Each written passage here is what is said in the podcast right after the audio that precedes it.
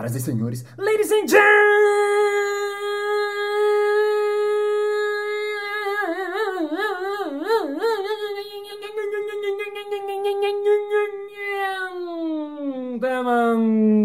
mesdames et messieurs, figurantes e figurantas.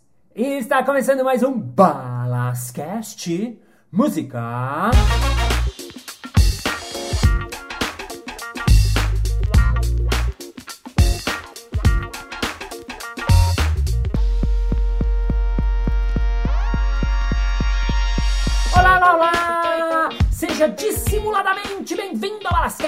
Para você que tá vindo pela primeira vez, welcome for the first time! E para você que me acompanha semanalmente desde 2016, muito obrigado por estar aqui toda semaninha ouvindo este podcast deste que vos fala.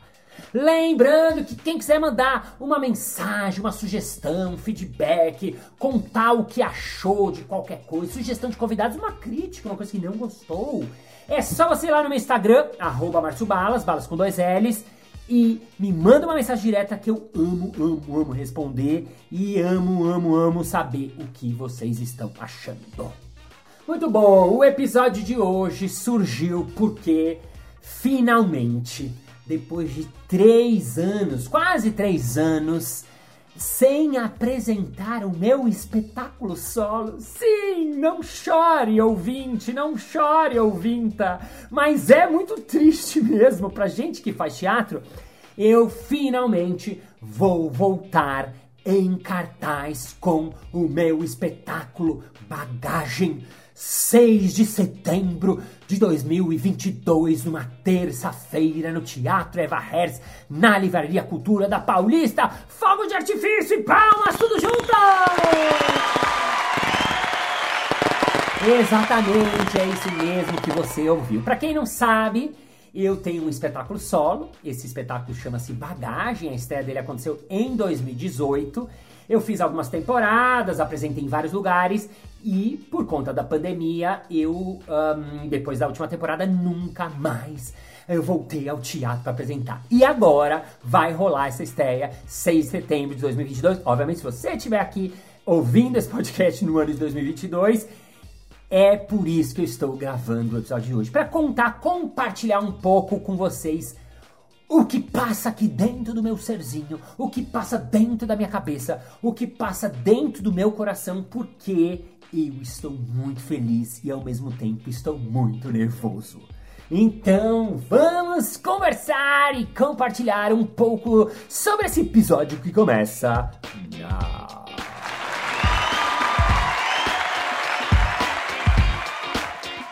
Bagagem, a reestreia. Então, no episódio de hoje eu quero compartilhar um pouco como é que estão os preparativos disso e compartilhar e contar para as pessoas um pouco um, dos bastidores, do que acontece por trás de um espetáculo. E eu já quero começar por uma pergunta que meu irmão me fez lá atrás. Falou assim, Má, como é que faz um espetáculo? Como é que você chegou no bagagem? Da onde veio? Da onde surgiu? E foi muito interessante porque é uma pergunta de, de, alguém leigo, né? Meu irmão, ele é engenheiro, trabalha com startup, não tem nada a ver com o universo das artes dentro do teatro. E me deu, me dei conta de que, nossa, é verdade. E é uma resposta que lá não é óbvia. Porque, claro, existem várias maneiras de se conceber, de se fazer um espetáculo. E eu quero contar aqui hoje para vocês como é que foi especificamente fazer esse espetáculo que é o meu primeiro espetáculo solo. Para quem me conhece lá das antigas, né, desde que eu larguei a papelaria e fui é, decidir ser palhaço e, e mudei de, de profissão totalmente, eu já participei de vários grupos, vários espetáculos. Então, meu primeiro espetáculo importante no Brasil foi Jogando no Quintal, né? Que foi um espetáculo pioneiro de improviso. A gente era em 10 pessoas. Depois disso, eu fiz parte do Improvável junto com os Barbichas, nós fizemos em 5. Depois disso, a gente fez a Noite de Improviso, que éramos em 4. Depois disso, o Eterno Retorno, que era eu e uma parceira, a Rena de Faria. Depois disso, eu fiz Los Camaradas, que era eu, o Marcão e o Alan. Então, sempre eu fiz espetáculo em grupo né? O, o improviso, é, é, principalmente, e o palhaço também se faz muito em time, em grupo. É, o, o teatro é, é um trabalho de grupo normalmente. E há muitos anos atrás, eu assisti um solo de improvisação. sim, você pode estranhar, como eu estranhei na época, mas um argentino chamado Omar Argentino, já fiz um podcast com ele aqui, já entrevistei ele, ele tinha um solo de improviso. E quando primeiro eu soube de que ele tinha um solo de improviso, eu já fiquei assim maluco. Falei, como assim solo de improviso? Até então, né, era 2008, alguma coisa assim, eu, eu não sabia nem que era possível fazer um espetáculo de improviso sozinho. Na sequência, eu assisti esse espetáculo num festival que eu mesmo organizei, eu trouxe ele para apresentar aqui no Brasil.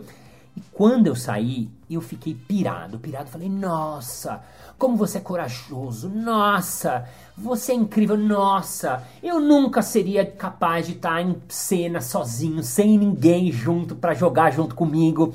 Porque vocês que uh, provavelmente me acompanham já assistiram algum espetáculo de improviso, a graça do improviso é essa, que você, na cena, você está criando junto com outras pessoas. Nem que seja junto com mais uma pessoa, você dá uma proposta, você dá uma ideia para a pessoa. Bom dia, senhor. Vim aqui comprar um pão uh, com um pão chocolate. Você poderia me uh, dar uma dúzia desse pãozinho e também essas rosquinhas que estão parecendo muito boas? Ah, é claro. Uh, senhor, e hoje estamos com uma promoção. Caso o senhor tire o biscoito premiado, o senhor vai ganhar uma viagem para Las Vegas. Ah, sério? Eu nunca ganhei nada. Ah, senhor, mas não custa tentar. Ele vai, nossa, ganhei, não acredito! E aí a cena vai acontecendo a partir da cocriação, da criação desses atores. Só que como faz isso quando está sozinho? Como é que você vai fazer? Você vai fazer todos os personagens? Você vai fazer a cena e vai bater e vai. Sabe jogo de futebol? Assim, a, a sensação minha era de um, de um jogo de vôlei, que seja, em que você tem que levantar, você tem que cortar, você tem que defender e você tem que fazer tudo. Então, acho que essa é a grande dificuldade de fazer um solo de improviso, né? É que você não tem com quem jogar. Então, você vai ter que jogar sozinho. Mais pra frente eu vim a descobrir que não é sozinho, porque tem um outro componente que está ali naquele teatro que é a plateia. É você que está lá assistindo porque o espetáculo de improvisação, normalmente, ele tem essa interação com a plateia, onde a plateia ela dá elementos, dá combustível, dá inputs, pra gente falar uma palavra em inglês bonita, pro improvisador jogar junto. Então não é que você está sozinho, você está sozinho. Imagina meus dois dedinhos fazendo as aspinhas no invisível. Bom, continuando a minha história, isso foi mais ou menos 2008, 2009. Eu fiquei com essa ideia na cabeça durante muito tempo, porque sinceramente, quando eu vi pela primeira vez é, esse solo, não é que eu falei, nossa, eu vou fazer isso. Eu achei muito ferrado, muito bom demais. Eu não foi uma coisa que imaginei que eu podia fazer, mas isso ficou ali como uma formiguinha. Muitos anos depois, eu conversei com meu amigo Gustavo Miranda, que é improvisador da Colômbia. Quem acompanha Improvável um, e assiste os Barbichas tal, já deve ter visto ele porque ele é um dos melhores convidados, já fez muitas participações lá. E um dia eu falei para ele, porque eu acho ele genial, falei, Gustavo, você tem que fazer um solo de improviso, tá na hora. E aí ele virou para mim e falou, não, não, não, Balas, quem tem que fazer esse solo de improviso é você. E aí eu brinquei, não, não, é você. E ele falou, não, é você, não, você, você, você, você. E aí nessa, nesse café que a gente estava tomando, a gente falou, e se a gente os dois fizéssemos um solo, cada um? E a gente teve uma primeira ideia, que acabou nem se concretizando, mas foi uma ideia muito boa para disparar na cabeça, e de falar o seguinte, falei, Gustavo, por que a gente não faz o seguinte? Eu faço meia hora, você faz meia hora, e aí a gente junta esses dois, duas meia horas, e faz um espetáculo juntos primeiro. Para depois, lá na frente, cada um desenvolve a sua meia hora e faz um solo. Ele falou, nossa, muito, muito, muito ideia. Que tal? E essa foi aquelas ideias de cafés, ideias de, né, que elas se perdem na loucura, se perdem na vida, se perdem no mundo das ideias, mas ela foi muito boa para eu colocar na minha cabeça que sim, eu tinha condição, sim, eu tinha capacidade, se ele que é, na minha opinião, um dos melhores improvisadores do mundo, um dos melhores que eu já vi mesmo, mesmo, mesmo. E é um cara muito legal, muito bacana e muito. Uh, a gente troca muito, assim, muito uh, inteligente nessa, nessa parte criativa. Uh, se ele estava falando, quem sou eu para ir contra a ideia dele. E mais uma vez, essa ideia ficou ali no meu cerebelo, no meu córtex neofrontal e nas minhas sinapses internas da minha cabeça. Muito bem, andando na linha do tempo, em 2016, a minha amiga, parceira, minha melhor amiga, amiga da vida, Rena de Faria, ela um dia chegou para mim e falou: Baletes, seguinte, você sempre fala que o dia que você quiser fazer um espetáculo solo, eu vou ser sua diretora, não é mesmo? E aqui eu abro um parênteses porque a Rena de Faria, para quem não conhece, é minha parceira de muitos anos, desde a época do Jogando no Quintal. E depois que a gente fez o Jogando no Quintal juntos, ela é uma palhaça exímia, uma improvisadora incrível, a gente trilhou o caminho do teatro muito juntos. Então, na sequência, a gente fez um segundo espetáculo juntos que chamava Caleidoscópio, em que eu fazia a direção, mas ela uh, foi uh, uma espécie de assistente de direção, uma parceira na direção. Eu perguntava muita coisa para ela, eu gosto muito do olhar dela, das ideias dela. Mais para frente, ela passou a ser a trabalhar como diretora, dirigiu vários espetáculos e todo espetáculo que eu via dela, eu falava: "Nossa, Rina, você é muito boa diretora. Como você consegue? Nossa, Rina". Eu virei muito fã dela enquanto diretora também. E eu falava sempre, ai, Rena, um dia eu quero que você seja minha diretora. E aí ela fechava um trabalho com a, com a Andréa Maceira, que é uma amiga nossa. Ai, vou dirigir a Andréa. Falava, ai, Rena, que inveja, eu quero que você seja minha diretora. Ai, Balas, vou dirigir a Silvia Leblon. Ai, eu quero que você seja... E um dia ela veio e me deu uma trocada. Você não fica falando sempre que quer que eu seja a sua diretora? Por que a gente não deixa de bobeira, vai pra sala de ensaio e faz o seu solo de uma vez por todas? E aí depois dessa enquadrada, eu falei: ok, você tem razão, você topa tentar comigo? Eu não sei o que eu quero fazer, eu não sei o que vai ser, eu não tenho nenhuma ideia. E aí a gente volta naquela pergunta que o meu irmão me fez lá atrás: mas como é que começa um espetáculo? Cada um começa de um jeito, cada um começa de uma maneira. Muitas vezes, um ator, por exemplo, tem um texto como base ele, por exemplo, pode se basear num texto clássico, um Shakespeare. Ele falou, bom, vou fazer uma montagem, uma leitura, uma releitura baseado no Rei Leão, no Rei Lear, né, do, do, do Shakespeare. Vou fazer uma uh, montagem de Esperando Godot, vou fazer uma, uma peça clássica, uma peça conhecida, ou então algum ator contemporâneo, ou então, poxa, eu quero falar sobre um tema, né? Muitas vezes as peças versam sobre temas. Ah, eu queria falar sobre o adolescente da geração X, porque os adolescentes, o mundo está mudando, né? No meu caso, especialmente, eu não tinha nenhuma ideia. E a gente, né, eu e a Rena, combinamos de se encontrar semanalmente exatamente para esse primeiro passo, que era o levantamento de possibilidades. E assim começou o nosso processo criativo.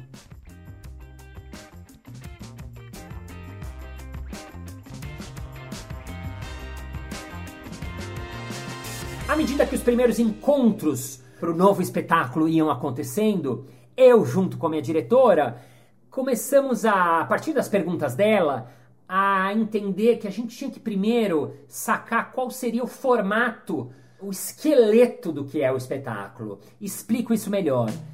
No começo, a proposta dela é que não fosse um espetáculo de improviso nem de palhaço, fosse um espetáculo de teatro. Então ela falou: Baletes, vou te falar uma coisa. Eu acho que está na hora de você assumir que você é ator mesmo, que é uma coisa que eu sempre falo: não, eu não sou ator pra caramba, eu não sou ator pra valer, eu fiz escola de teatro físico, eu fiz palhaço, eu não sou. Ela falou: tá na hora de você assumir que você é ator e de você encarar um espetáculo de teatro com texto, com marca, com fala, ensaiado, sem improviso, sem participação de plateia, sem músico, sem nada. Quando ela falou isso pela primeira vez, eu lembro que eu fiquei desesperado. Não! Mas como eu aprendi a trabalhar no sim, eu deixei essa ideia reverberar na minha cabeça, deixei essa ideia reverberar no meu ser e fiquei matutando sobre a possibilidade que ela havia me proposto. Na sequência, ela perguntou para mim: "O que, que você gostaria de fazer?" E eu respondi para ela duas coisas que estavam na minha cabeça desde então.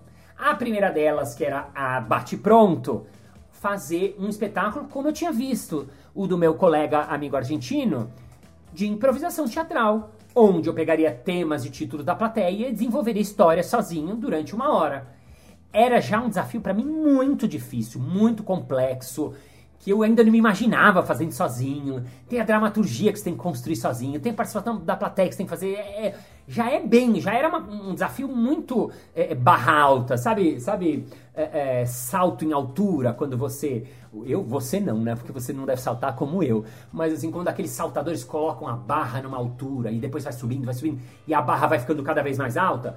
Pra mim, já esse tipo de espetáculo já seria uma barra muito alta, né?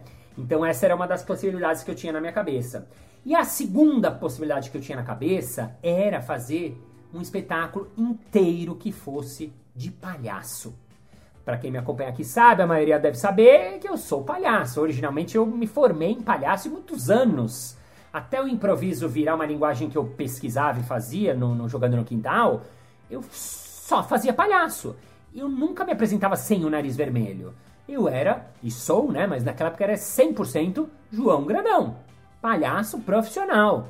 Então, me veio também essa vontade de fazer um solo que fosse inteiro de palhaço, um solo do João Grandão. Os meses foram passando e a gente foi vendo essas possibilidades de trabalhar basicamente nesses três formatos Formato só palhaço, formato só improviso, formato teatro. E a gente começou a ter ideias. A Rena trouxe uma ideia de uma história que, que tinha acontecido comigo num episódio que ela achou que poderia ser teatral. Eu trouxe algumas cenas de improviso que eu gosto, estilos de improviso que eu gosto de atuar. A gente lembrou de momentos de João Grandão que poderiam fazer, uh, né, como se fosse um solo e tal, tal, tal. E uma hora ela sugeriu, falou, Balas, por que a gente não faz uma mistura? Mistura um pouco do que eu quero com um pouco do que você quer e faz um bem bolado. Eu acho que era uma espécie de negociação para me conquistar, sabe assim? A gente pega, tem momentos de improviso, mas também tem momentos de teatro e também tem momentos de palhaço. Então, a primeira ideia que a gente teve foi fazer uma mistureba. Momento que eu vou estar de nariz vermelho, momento que eu vou estar improvisando, momentos que eu vou estar ali de texto mesmo, de teatro, de ator, sabe? E a gente começou a ir para a sala de ensaio, começou a fazer experimentos, fazer tentativas, e aí entra a improvisação como ferramenta, né? A improvisação como forma de experiência, de experimento. Ah, ela vinha no ensaio e ela propunha, ah, Baletes, hoje eu quero que você, a gente fazia um aquecimento, fazer alguma coisa, e ela fala, bom, Hoje eu quero que você uh, saia aqui do palco e quando você entrar no palco, eu quero que você entre já com o nariz vermelho e faça uma cena com esse objeto que eu vou deixar no palco. E eu ia lá, fazia, tal, tal, tal, tal. Aí no outro dia ela falou, Baletes, pensei no seguinte, é, quero que você lembre histórias de infância. Então, você, quando você entrar, é, eu vou te falar uma idade, você vai ter que é, contar histórias da sua infância. E assim foi durante vários ensaios para ela fazer um levantamento de possibilidades. Até que, em um dos ensaios, eu contei para ela, a partir dessas histórias de infância que ela começou a puxar, que ela começou a achar interessante, eu contei para ela a história da vinda dos meus pais para o Brasil. E aqui vale uma pausa, um parênteses, para contar para você, cara ouvinte, cara ouvinta, que não sabe ainda, que eu uh, sou brasileiro 100%, mas os meus pais não. Os meus pais nasceram no Egito. Ah, oh, Balas, é mesmo? Como é? Egito? Egito mesmo? Mas Egito mesmo? É. Eu sei que você talvez esteja chocado, porque eu não falo muito sobre isso, eu nunca falei. É, é, até porque eu sou uma pessoa muito é, reservada que não fala muito das minhas coisas, né? Eu sou bem é, pra dentro, por mais que eu seja ator e dizem que eu sou muito extrovertido, mas não, eu sou muito reservado. Conto muito das minhas uh, uh, coisas pessoais, digamos assim. E ela, mesmo sendo minha melhor amiga, sabia até que meus pais eram egípcios. Ela até sabia, mas ela não sabia a história, que foi a história como meus pais chegaram aqui no Egito. Por quê? Os meus pais vieram do Egito refugiados para o Brasil. Eles vieram praticamente fugindo de lá. Balas fugindo? Como assim fugindo? Explique-me isso melhor. Pode deixar, eu te expliques. Eu. Piada interna, para quem conhece vídeo do Picles. Eu. Os meus pais moravam no Egito. É, já há muitos anos eles moravam no Egito e tudo ia bem, tudo estava numa boa, eles eram judeus, né? Então eles eram. Meus pais nunca foram muito ortodoxos, nem muito religiosos, eles praticavam assim, é o que a gente chama de judeu tradicional. Uh, os preceitos básicos das religi da religião, mas assim, eles não usavam kippah na cabeça, né? Aquela, aquele chapeuzinho solidel, né? Que vocês uh, talvez conheçam. Eles não iam na sinagoga com muita frequência, mas eles eram uh, o que a gente chama de judeus tradicionais, que comemoram as, principalmente as quatro, cinco ocasiões mais importantes do judaísmo e seguem algumas tradições da religião. E lá no Egito, curiosamente, é, naquela época, eles podiam exercer religião, a religião deles muito tranquilamente. Então minha mãe me conta que é, ela tinha vários amigos que eram uh, católicos, que eram muçulmanos, as pessoas sabiam e aí tudo estava bem. Até que rolou um golpe lá, né? Um, um, um golpe, golpe desses golpes de Estado mesmo. E aí um militar assumiu a presidência do Egito à força. E a partir desse golpe, esse cara que entrou no poder era um cara extremamente xenófobo, era um cara que não tinha tolerância nenhuma, era um cara que não gostava de outras pessoas fazendo coisas que ele não achava que era boa. E aí começou a ficar difícil a situação para os estrangeiros e também para os judeus de lá. Eu não vou entrar muito em detalhes, porque são detalhes históricos, a história é bem grande e extensa, mas simplificando tudo, o que, que aconteceu? Em 1955, esse cara, chamado Gamal Abdel Nasser, esse ditador, ele um, fechou o canal de Suez, que era um canal muito importante de comércio internacional. E por conta dessa saída, uh, de, de, desse fechamento brusco, ele resolveu falar: não, a partir de agora, para passar por aqui, tem que pagar imposto, esse canal é nosso. E aí, as superpotências da época, que eram França e Inglaterra, uh, se juntaram com Israel e atacaram o Egito no que ficou conhecida como a Guerra de Suez. Por conta disso, os judeus que viviam lá tiveram que sair do país às pressas. Sim. E não só tiveram que sair, como tiveram que deixar as coisas todas deles para trás. Então minha mãe conta, por exemplo, que eles não podiam vender. Uh, uh, eles não tinham, meus pais eram um, um, não tinham muita grana lá. Mas, por exemplo, o pai do meu pai tinha um pequeno hotelzinho lá, que era uma tipo uma pensão, sabe, um mini lugar que recebia pessoas e tal. Uh, e aquele lugarzinho que ele tinha, ele teve que deixar para trás o meu avô tinha um emprego e teve que sair, não foi indenizado, não aconteceu nada com ele. A casa deles, que eles tinham, uma, era uma casa pequena, no Cairo, por exemplo, a minha mãe morava, eles tiveram que deixar lá, eles não puderam vender a casa deles. Inclusive, eles tinham que sair de lá e não podiam levar nada além de roupas, pequenos objetos e a quantia de 20 dólares em dinheiro. Só isso. Então, você imagina a loucura que é, de repente, você que está morando aqui no Brasil, você tem que sair de uma hora para outra do país, sem muito tempo para se preparar, sem dinheiro, sem as suas coisas, sem nada. E ainda quando eles saíram, eles perderam a nacionalidade, então eles viraram o que chama-se de apátridas, isto é, eles não tinham no seu passaporte, não estava escrito nasceu no Cairo, não, não, não é cidadão do, do Egito, não, não, não é cidadão de lugar nenhum do mundo. E eles viraram como refugiados é, egípcios saindo de lá. Na época, alguns poucos países receberam esses refugiados. Não era fácil é, ir para outro país. E vocês imaginam, estamos falando de 1956, né? Então, o que acontece? Eles as possibilidades que eles tinham, né? Tinham uma parte da família deles, então foi muito terrível para eles, né? porque a família teve que separar, uma parte da família dos meus pais foi para França, uma parte da família da minha mãe foi para os Estados Unidos, uma parte foi para Israel, e é uma, um tio meu já tinha vindo aqui para o Brasil, e aí a minha família escolheu vir aqui para o Brasil. Então eles saíram de navio, imagina você fazer uma viagem até o Brasil de navio. Eles saíram com as coisas deles em caixas de madeira. Eles no navio eles dormiam nas, em cima das caixas de madeira. Eles vieram sem grana nenhuma. Foi uma situação muito trágica, assim, muito, muito feia. Minha mãe conta que ela, eles eram revistados, minha mãe adolescente, Imagina, revistado pelo exército, pela polícia egípcia na hora de ir embora. Teve canoa para ver se não estava levando nada, porque você não podia levar nada escondido, porque senão você era preso. Quando chegou ao Brasil, eles não tinham dinheiro nenhum. Então minha mãe conta que eles, uh, no início, eles comiam muita banana, que era muito interessante, porque a minha mãe não conhecia o que era banana, fruta banana. E, e, e, eles, às vezes, o almoço deles era banana, então eles chegaram aqui sem falar a língua.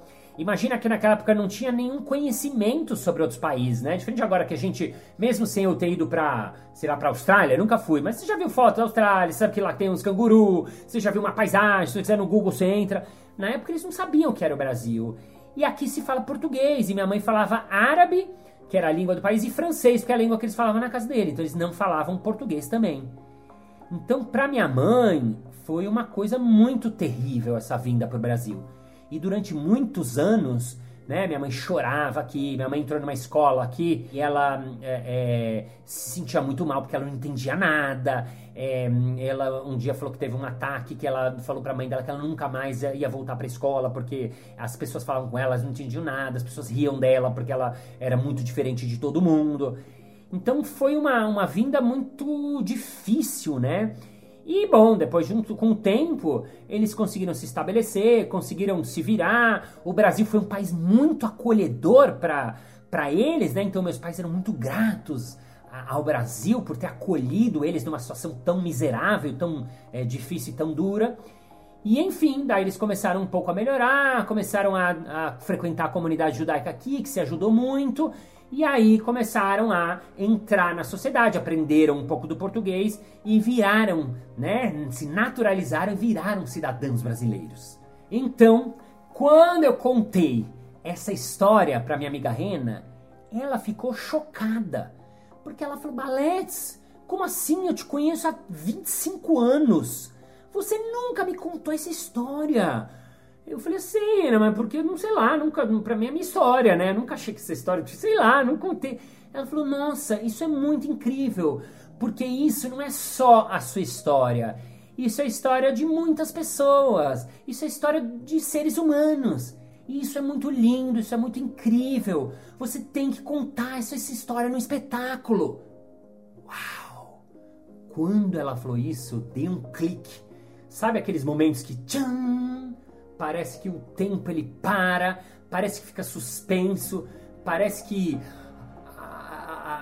o espaço-tempo ele vira uma outra coisa, parece que vem aquelas estrelinhas blim, blim, blim, blim, blim, cintilante.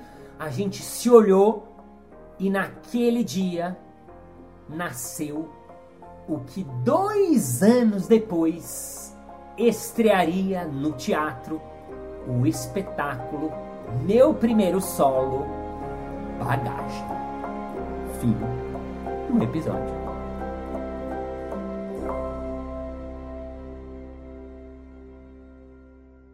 Muito bem, muito bem. Chegamos ao final de mais um episódio. Ah, mas na segunda-feira que vem tem mais. E, e se você que me segue, me acompanha, não sabe, eu acabei de lançar um site que tá novinho em folha. Vai lá dar uma olhada, você vai conhecer mais palestras, os shops, as coisas que eu faço e vai conhecer um pouco mais sobre este que vos fala. marciobalas.com.br E vamos agora ao nosso momento merchan.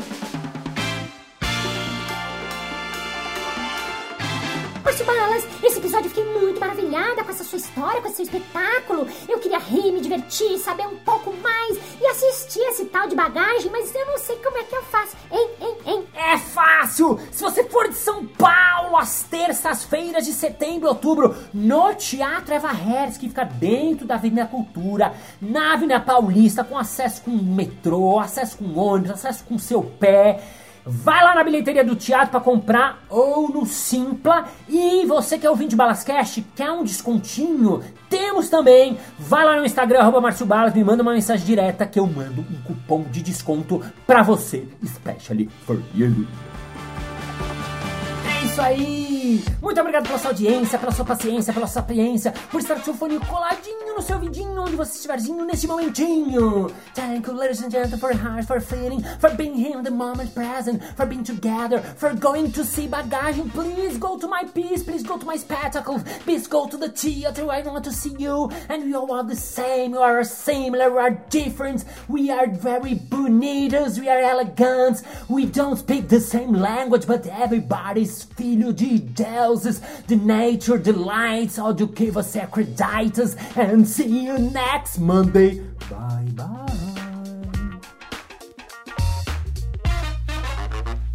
É isso aí!